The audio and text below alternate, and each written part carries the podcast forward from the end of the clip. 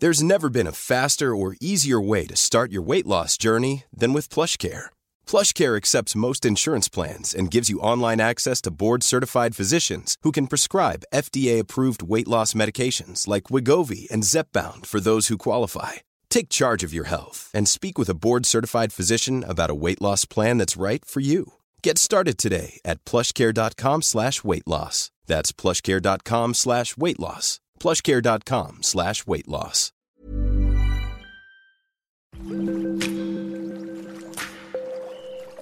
Aderezo presenta Comer limpio.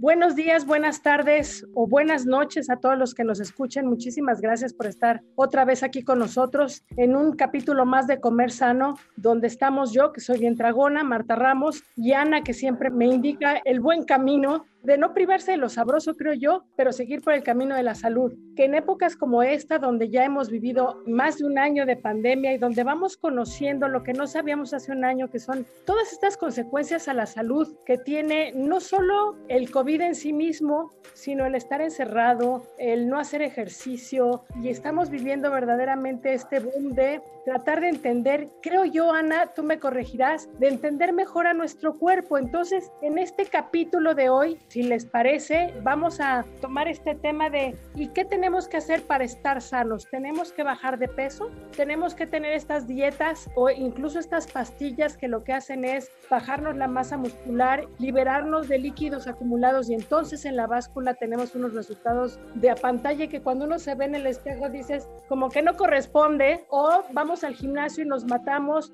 y de repente nos sorprendemos porque subimos de peso pero nos sentimos con más energía. Entonces, Ana, bienvenida. Un capítulo más, te lo agradecemos de entrada. ¿Qué hay con esto de bajar de peso, dietas estrictas o estar sano?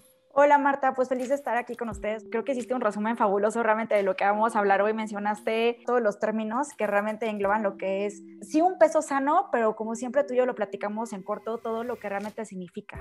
Y bueno, a mí aquí me gusta mucho, o sea, empezar con este ejercicio un poco y analogía, Marta, que es como cuando nosotros tenemos nuestro auto, nos toca llevarlo a servicio ¿no? O sea, que es algo que procuramos hacer regularmente para checar que esté en buenas condiciones. Realmente lo que hacemos al llevarlo al servicio es revisar todo. Se revisa el motor, se revisa el aceite, se le hacen pruebas. No hay nadie que nada más llegue y diga, pues sí, el coche se ve como muy bien por afuera, como que le tanteo y pues ya está o no está. Con nuestro cuerpo sucede lo mismo. Realmente cuando nosotros estamos haciendo una evaluación de salud, ya sea que tengamos objetivos que vayan meramente relacionados con el peso, que ahorita vamos a indagar con mucho más dentro de eso, o que sean otros factores los que estamos tomando en cuenta como lo que tú decías, ¿no? Como la energía, como el sentirme bien en mi propio cuerpo, incluso sentir que me estoy haciendo dolores de cabeza, cómo todo esto va relacionado al estado en el que se encuentra actualmente mi cuerpo. Esto lo vamos a averiguar de una manera muy similar al ejemplo que yo te ponía ahorita de cuando revisamos nuestro auto en el servicio. Ahora, ¿cómo se traduce esto a cómo vamos a revisar nuestro cuerpo? Es conociendo nuestra composición corporal. Pero quisiera primero explicar qué es este concepto de la composición corporal y por qué debemos empezar a quedarnos más con este concepto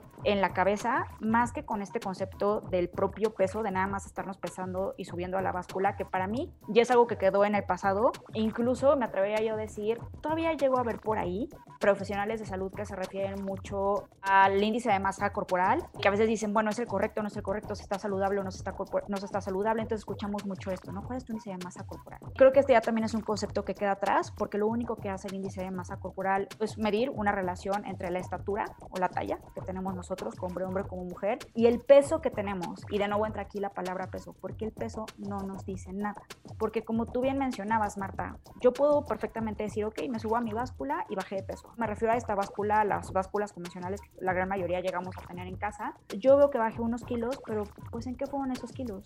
Puede ser porque a lo mejor estoy deshidratado y entonces perdí agua, intracelular o extracelular. Puede ser porque no estuve haciendo mi ejercicio regular y entonces perdí masa muscular. Puede ser, y toco madera porque ojalá no pase, pero llega a suceder y por eso la importancia de abrir el motor y de estarnos haciendo servicio regularmente. Puede ser porque haya perdido incluso masa ósea, o sea, que el hueso se vea afectado. Y a lo mejor yo estoy aplaudiendo diciendo, sí, bajé de peso. Sí, pero y si pasó cualquiera de estos factores, yo creo que nadie quiere estar deshidratado, nadie quiere perder proteína, nadie quiere perder, por supuesto, que masa ósea. Y pues realmente lo que queremos es estarle en este caso mejorando nuestra composición corporal.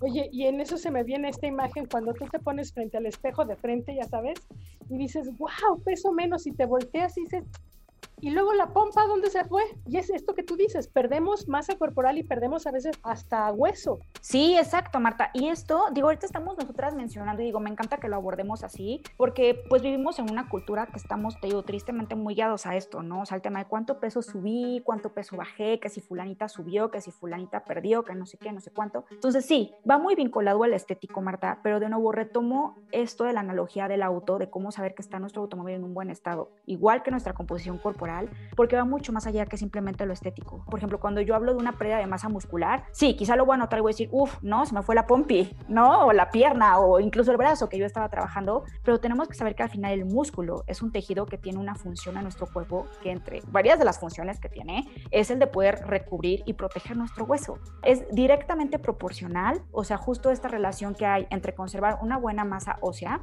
y una buena masa muscular. Es muy sabido hoy en día e incluso por eso los médicos cada vez nos empiezan a pedir afortunadamente que conozcamos más nuestra composición corporal por esta relación, porque es bien sabido que las mujeres, que somos las que somos más propensas a la osteoporosis, nos podemos realmente evitar todo esto si conservamos una buena masa muscular. Entonces sí, no, claro, está lo estético que decimos, ay, qué bonito y me veo como más contorneada, ¿no? Si de pronto tengo las curvas de la pompa y del brazo y demás, pero también lo importante que va a tener pues a nivel función y a nivel órgano. Rescataría yo dos cosas que nos has dicho permanentemente. Una, aprender a escuchar el cuerpo, que un poco la imagen podría ser como cuando tenemos un bebé y el bebé todavía no habla y tenemos que aprender qué nos quiere decir con señas, con llantos, con movimientos, le duele la panza, ya se quiere dormir, ya está cansado, necesita cambio. Lo mismo tendremos que hacer con nuestro cuerpo, que no nos va a hablar, pero nos está dando señales de estoy durmiendo mal, estoy perdiendo energía, me duelen las rodillas cada que me levanto, ya no me puedo poner en cuclillas, por ejemplo, no puedo cargar el súper porque no puedo con ese peso.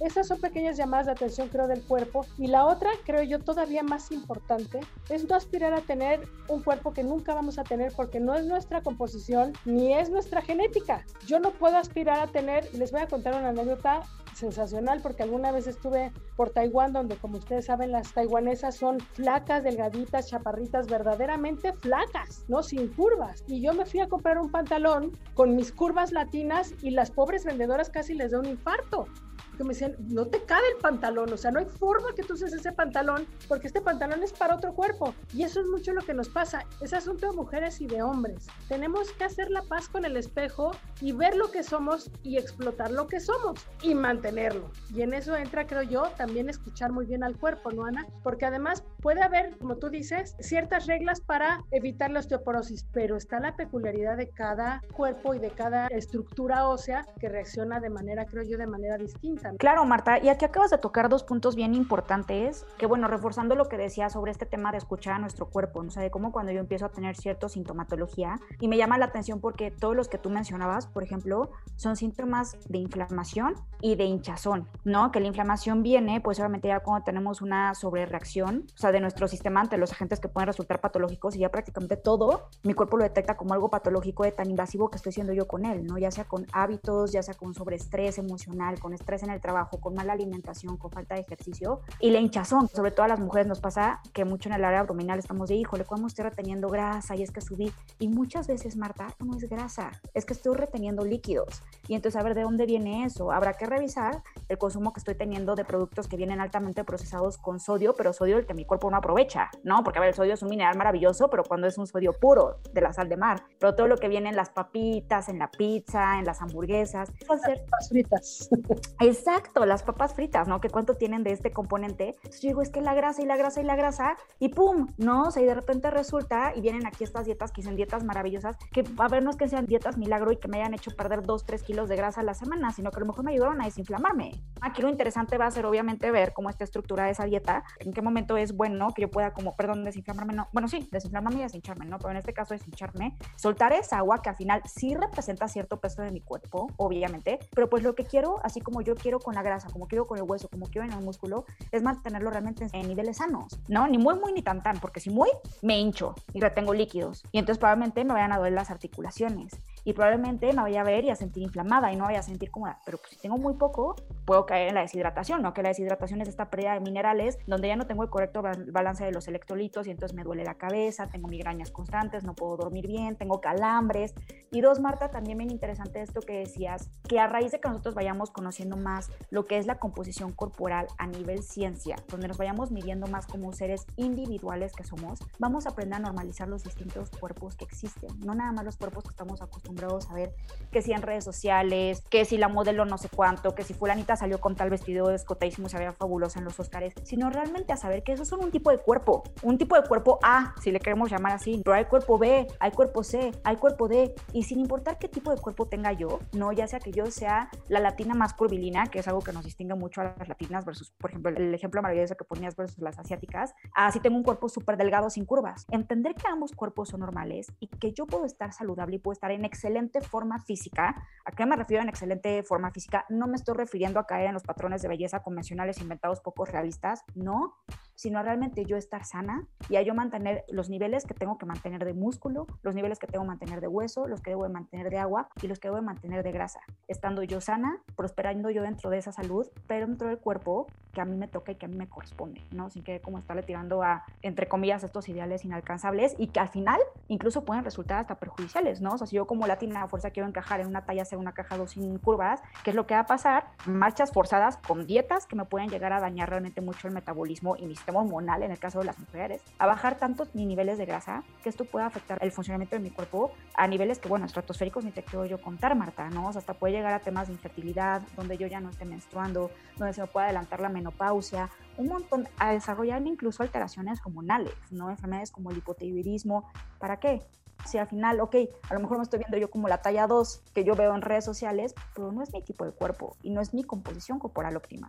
Y miren, asumir el tipo de cuerpo que uno tiene, creo que ya lo platiqué en este espacio, pero yo fui a la exposición de moda de Sofía Loren en el Museo Soumaya, donde estaba en exhibición todos los vestidos que ella había usado en sus películas y en sus cenas de gala en sus entregas de premios. Y uno llegaba con la sensación de que Sofía Loren mantenía la misma cinturita desde los 20 hasta los 70 y la verdad es que no, mantenía el mismo corte de vestido, pero la cintura a los 20 pasó de medir, yo no sé, 20 centímetros a 40 centímetros cuando tenía 30 o 40 años más. Se seguía viendo sumamente elegante y sumamente delgada. ¿Por qué? Porque ella ajustaba la ropa a su corte de cuerpo, pues, y no al revés. Para todos nosotros siempre ha sido un icono de la belleza Sofía Loren y Sofía Loren lo que hizo fue aceptar su cuerpo conforme le iba sumando años. Ahorita que mencionas Sofía Loren, se me hace curioso porque yo ayer en un ratito que estaba ahí, pues digamos como un poquito de ociosa la noche antes de irme a la cama, no sé por qué y no sé cómo empecé mi búsqueda en Google, pero empecé justo a ver estos cuerpos, ¿no? El de Sofía Loren y el de Marilyn Monroe en particular, las estaba viendo ellas dos.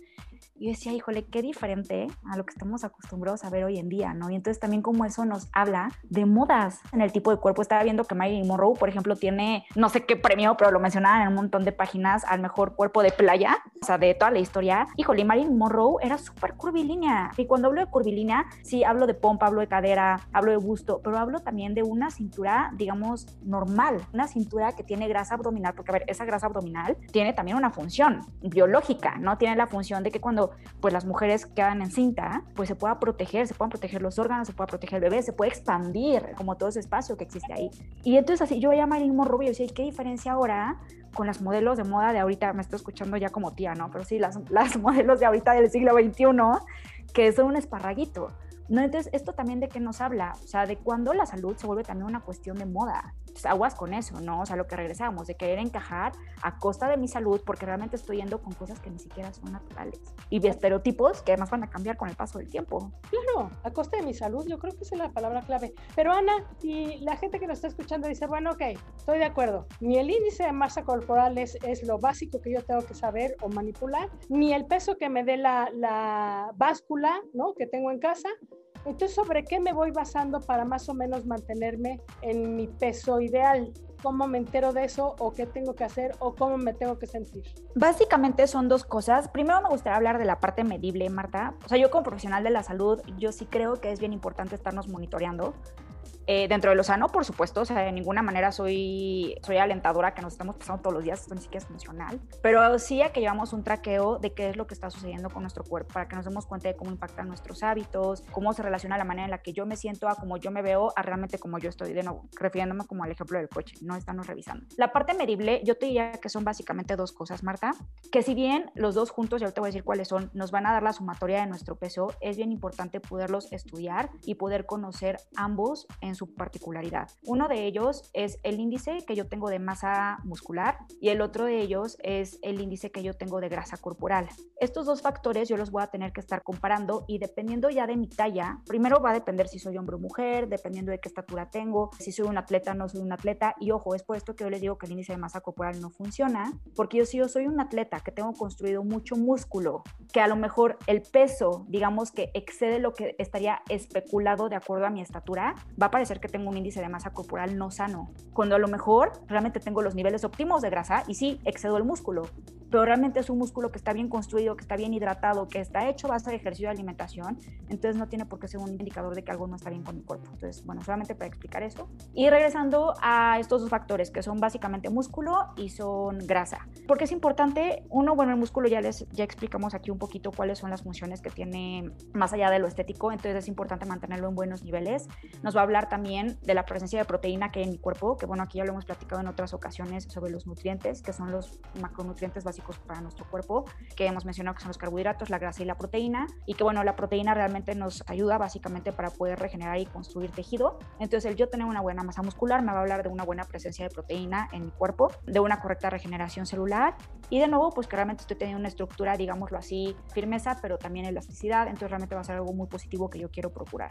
Y dos, también en comparación a esto, conocer cuál es la cantidad de grasa que yo tengo en mi cuerpo no es que yo quiera tener 0% de grasa, ¿no? Y que eso tenga que ser lo sano. De hecho, el 0% de grasa sería algo malísimo. Creo que no existe nadie que tenga el 0% de grasa en su cuerpo. Para darles un ejemplo ilustrativo, Marta, hablando de alguien súper atlético, en un hombre, pensemos además porque los hombres tienen menos grasa naturalmente que las mujeres, digamos que un hombre que está como por el 5 o 6% de grasa corporal, híjole, es alguien que ya tiene que estar realmente súper bien monitoreado por los profesionales de salud, por su nutriólogo, por su doctor, por todas las personas que tenga alrededor, porque ya empieza a ser riesgoso. Tiene que estar muy bien cuidada esa parte, de un 5 o 6% en un hombre. En una mujer, ya cuando estamos hablando de un 15%, 14% de grasa, híjole, ya también estamos hablando de un atleta y de que tiene que estar súper bien monitoreado. Esto nada más como para darnos una idea, deshacernos de esta idea de que tenemos que tener 0% de grasa. La grasa es un macronutriente también muy importante en nuestro cuerpo. ¿Hay un porcentaje promedio?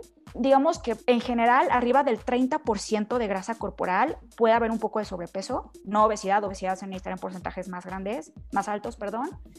Alrededor de un 25% sería como lo óptimo y ya estamos hablando que de un 22, 20% ya empieza a ser alguien bien ejercitado, que eh, hace entrenamientos regulares, que ya está cuidando esta parte. Debajo del 20% ya estamos hablando de una mujer atleta. Ok. Pero para darnos una idea. Oye, Ana, ¿y el de músculo cuál sería? Niveles óptimos para una mujer alrededor del 25% y ya si se está acercando un 30% o incluso los excede, ya estamos hablando igual de una mujer atleta, Marta. Y aquí retomando lo que platicamos de la grasa, esta importancia, ¿no? Que también tiene, pero sin que le empecemos a exceder porque si bien la grasa nos va a ayudar a tener un sistema hormonal sano, nos va a poder ayudar también a generar energía en nuestro cuerpo, con nosotros le empezamos a exceder, hay dos tipos de grasa, fíjate. Una que es la grasa subcutánea, así es como le conocemos, que es como esta grasa que tú y yo nos podemos pellizcar, la, de la lonjita, ¿no? En el brazo o en la panza, donde queramos. Es la grasa subcutánea, esa es una grasa que si nosotros cuidamos dieta, que si cuidamos ejercicio, realmente se puede ir relativamente rápido, pues dependiendo de la rutina que esté siguiendo cada quien. Pero si yo dejo que esa grasa subcutánea se vaya acumulando y acumulando y acumulando, regresamos a lo que decíamos antes, no se vuelve ya nada más un tema estético, no de, ay, la lonjita, mira mi rollito, no.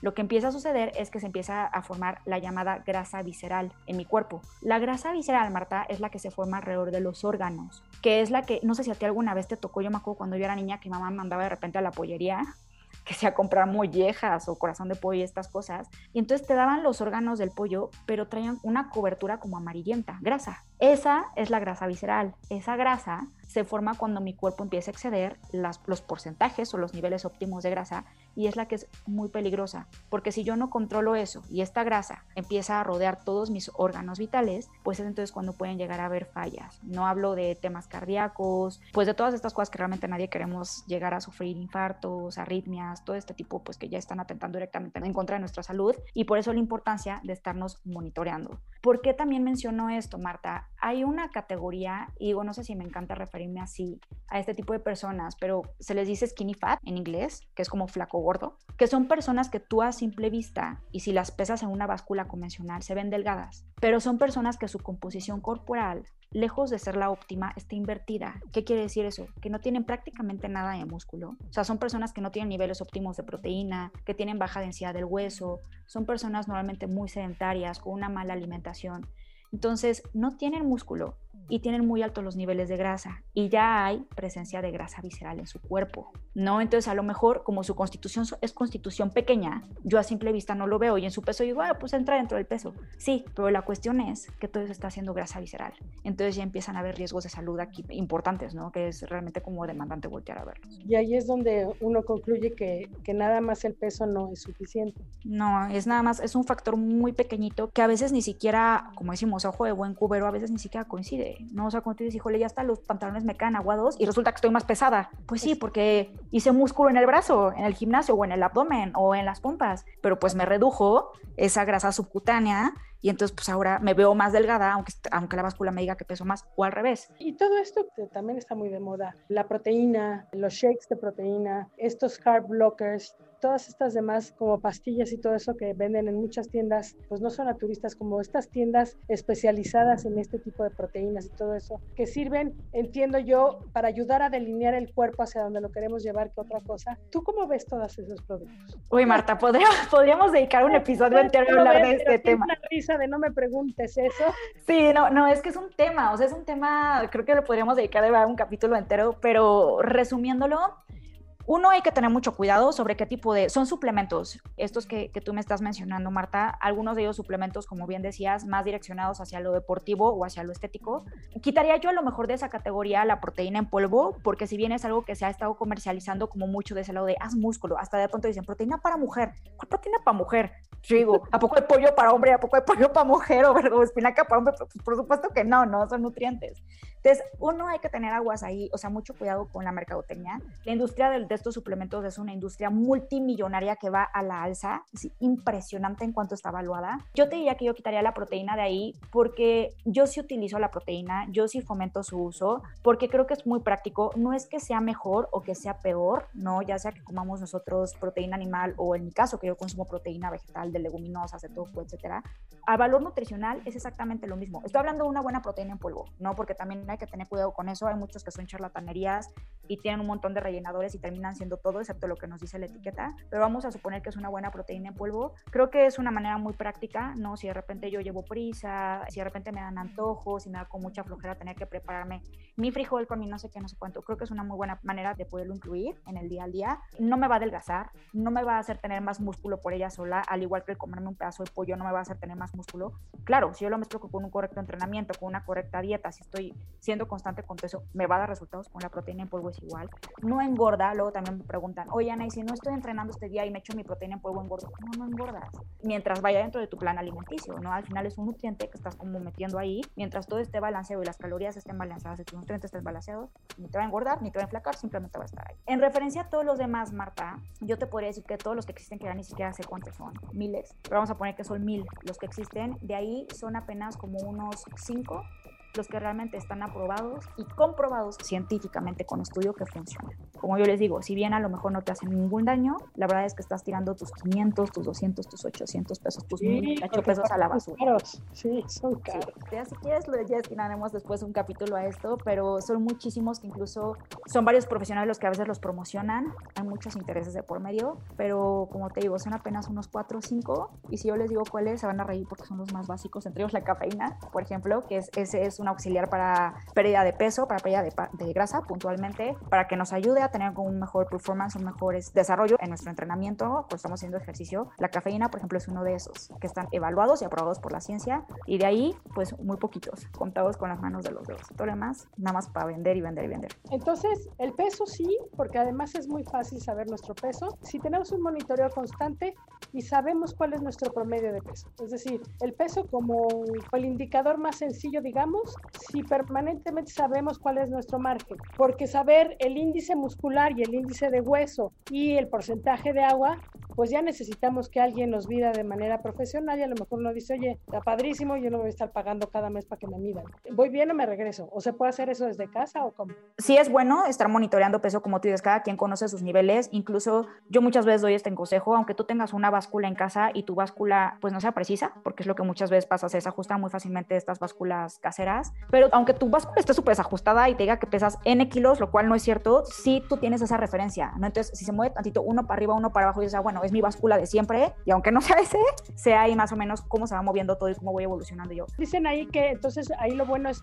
pesarse siempre a la misma hora y en el mismo lugar. Exacto. Tienes tu báscula en el baño, siempre en el baño, porque también puede variar un poco, ¿no? Sí, exactamente. Y lo demás que decías, Marta, sí, exacto, ya para poder conocer una composición mucho más a fondo, hay dos maneras de hacerlo. Hay máquinas que son realmente como muy, que tienen tecnología altísima, son las que se usan a grado médico. Necesitas un profesional para que te lo pueda hacer, o también hay unos que se hacen de manera manual, que para unas personas puede resultar un poquito más invasivo porque literal, pues te piden que te quites la ropa, normalmente te quedas en ropa interior y pues lo que te hacen literal es que te miden los rollitos, ¿no? Todo por espalda, brazos, piernas. Entonces puede ser un poco incómodo porque es, digamos, como muy íntimo, dependiendo ahí la confianza que se tenga con el profesional de salud y cómo se sienta cada quien. Pero sí, serían las únicas maneras de conocerlo. Entonces yo más bien me quedé con esta parte y lo mencionabas tú al inicio, el no estarnos peleando con el espejo, el saber que existen otros factores, que el peso es nada más uno de ellos. Es igual de absurdo que yo dijera, ah, sí, claro, es que por mi peso yo sé, es lo mismo que si yo dijera, ah, claro, como no me da sed, yo sé que estoy súper bien de salud. No, pues no. O sea, qué bueno que no te dé sed. No, qué bueno que tu peso ahí esté y que lo estés monitoreando. Pero y todo lo demás, ¿cómo te sientes tú de condición física? Que creo que esto es también a lo que se refiere la parte de estar fit, que es una palabra que escuchamos mucho últimamente y malentendida. Estar fit significa estar en forma. Es poder caminar, o sea, sin que te sientas que la respiración se te va. Es poder subir si un día se avería el elevador de tu oficina, puedes subir las escaleras y que no pase nada. Poder jugar con tus hijos, es poder pasear con tu perro y que te sientas bien. Entonces, creo que todos estos son los factores que habíamos de tomar en cuenta. El ir conectando cada vez mucho más con nuestro cuerpo, que creo que va mucho de la mano con este comer intuitivamente, Marta, que, que bueno, creo que tú y yo somos fans de este concepto y de implementarlo, pero desde una parte bien consciente, ¿no? Que eso es lo que quiere decir comer este, intuitivamente, desde qué es lo que necesita mi cuerpo. Si un día tengo menos hambre, puede ser porque ese día no hice ejercicio, puede ser porque ese día no tuve tanta actividad en la oficina, ese día no estoy jugando tanto con mis hijos. Y si un día siento más hambre, permítemelo igualmente, ¿no? El saber que mi cuerpo está dando más energía, porque pues es la energía que seguramente estuvo gastando durante el día, sin estar con este juicio, sin estar queriendo encajar a fuerza en estos estereotipos que decíamos que ni siquiera son realistas y conectar mucho más con quién soy. Y en medida en lo que yo logre eso, voy a empezar, digamos, como a prestarle, no a quitarle valor, ¿no? Pero a prestarle menos atención a estos factores aislados que de nuevo por sí solos no me dicen nada, como es un número que me refleja la base. Si ustedes que nos escuchan ya se animaron a regresar al gimnasio, la verdad es que en muchos gimnasios allá médicos o asistentes o nutriólogos que hacen estas mediciones y que van como parte del plan del gimnasio. Entonces, eso puede ser una buena idea. ¿Cómo verías tú, Ana, que conservar a uno en el closet aquellos pantalones con los que uno dice, con este me veo como me quiero ver? ¿No? Porque a mí me parece que un pantalón o un vestido o un traje, este, de repente son los más reveladores cuando se altera este equilibrio que tú dices en el cuerpo, ¿no? Sí, totalmente, Marta. No, creo que es, creo que es un método infalible, o sea, saber, digo, a ver, también depende de cuántos años. Yo tengo 33, ¿no? Y si de repente me quisiera poner a lo mejor los jeans que tenía, pues cuando tenía 13, pues no, va, Pero es verdad que yo tengo unos jeans ahí que creo que me compré, no sé, a lo mejor como hace 10 años, que yo también mentalmente tengo esta idea de decir, bueno, tengo un cuerpo realmente, yo no he sido mamá todavía, ¿no? Que todos estos factores de nuevo son los que tengo que tomar en cuenta. Entonces, decir, se puede como comparar a lo mejor de alguna manera estando en este campo realista. Yo personalmente es una de las técnicas que usé por muchísimo tiempo. Hoy ya no, porque felizmente ya tengo mi maquinita donde me puedo medir, donde me puedo pesar, donde me puedo estar monitoreando. Pero sí, o sea, creo que es sin duda una muy buena manera de hacerlo porque va mucho más allá de, o sea, realmente con esto ya me doy una idea de las medidas, ya también puedo sentirme como yo empezar a hacer también como esta similitud frente al espejo. O sea, el recuerdo decir cómo me veía yo cuando me compré estos jeans, cómo veo hoy, qué falta por dónde voy, etcétera. Por favor, si ya tuvieron uno, dos, tres hijos o ya pasan de los 50, no intenten meterse en su vestido de boda, de verdad ya no es lo mismo. Claro, el cuerpo cambia y hormonalmente cambia mucho, por eso decía yo, porque no he sido mamá, ¿no? Entonces sí, como lo decíamos hace rato, Marta, todo es multifactorial. Entonces, mientras tengamos en cuenta eso y estemos en escenarios realistas y implementemos estas técnicas que funcionan, la verdad es que... Y miren, de verdad, hay gente que deja de verse en el espejo. Piensen la última vez que ustedes se pusieron frente a un espejo de cuerpo completo y véanse de cuerpo completo. Hacer pases con ese espejo es, yo creo, el primer gran paso para decidir qué es lo que sigue. Y lo que siempre decimos en este espacio, ¿no, Ana? No hay que ser sedentarios, hay que moverse. En la medida que ustedes se van moviendo, a nadie le vamos a mandar un maratón mañana si no acostumbra a caminar, pero hay que moverse, da energía, lo pone a uno de buenas, ayuda mucho en la salud, fortalece el músculo, que fortalece el hueso, que fortalece nuestra vejez, todo lo demás va de la mano y pues nada, hagamos pasos con el espejo, no nos peleemos con la báscula todos los días, ya bien lo dice Ana, no es el referente que necesitamos para estar saludables. Ana, no sé si quieras agregar algo más, pero la verdad es que yo creo que esto quedó completito. Entre broma y no lo decíamos, échenle un ojo. Vaya las fotos de Marilyn Monroe y eh, Sofía Loren. No sé, a mí se me hizo un ejercicio bien interesante y la verdad es que muy da para reflexionar. Que por ahí en la ociosidad de internet está todo. Vean las medidas que tenían ellas y la talla que usaban ellas de ropa y se van a sorprender. Y hasta aquí llegamos. Les agradezco a todos muchísimo. Recuerden visitarnos en aderezo.mx. Estamos en Instagram, estamos en Twitter. Ana, ¿cuál es tu Instagram, por favor? Me pueden encontrar como arroba healthyparaíso. Así estoy en Instagram y en Facebook. Y nosotros seguimos en Apple Podcast, Google Podcast, en Acast, en Spotify. Y nos vemos hasta la siguiente. Muchísimas gracias. Gracias a Mitzi, nuestra productora, y hasta la próxima. Esta es una producción de la Organización Editorial Mexicana.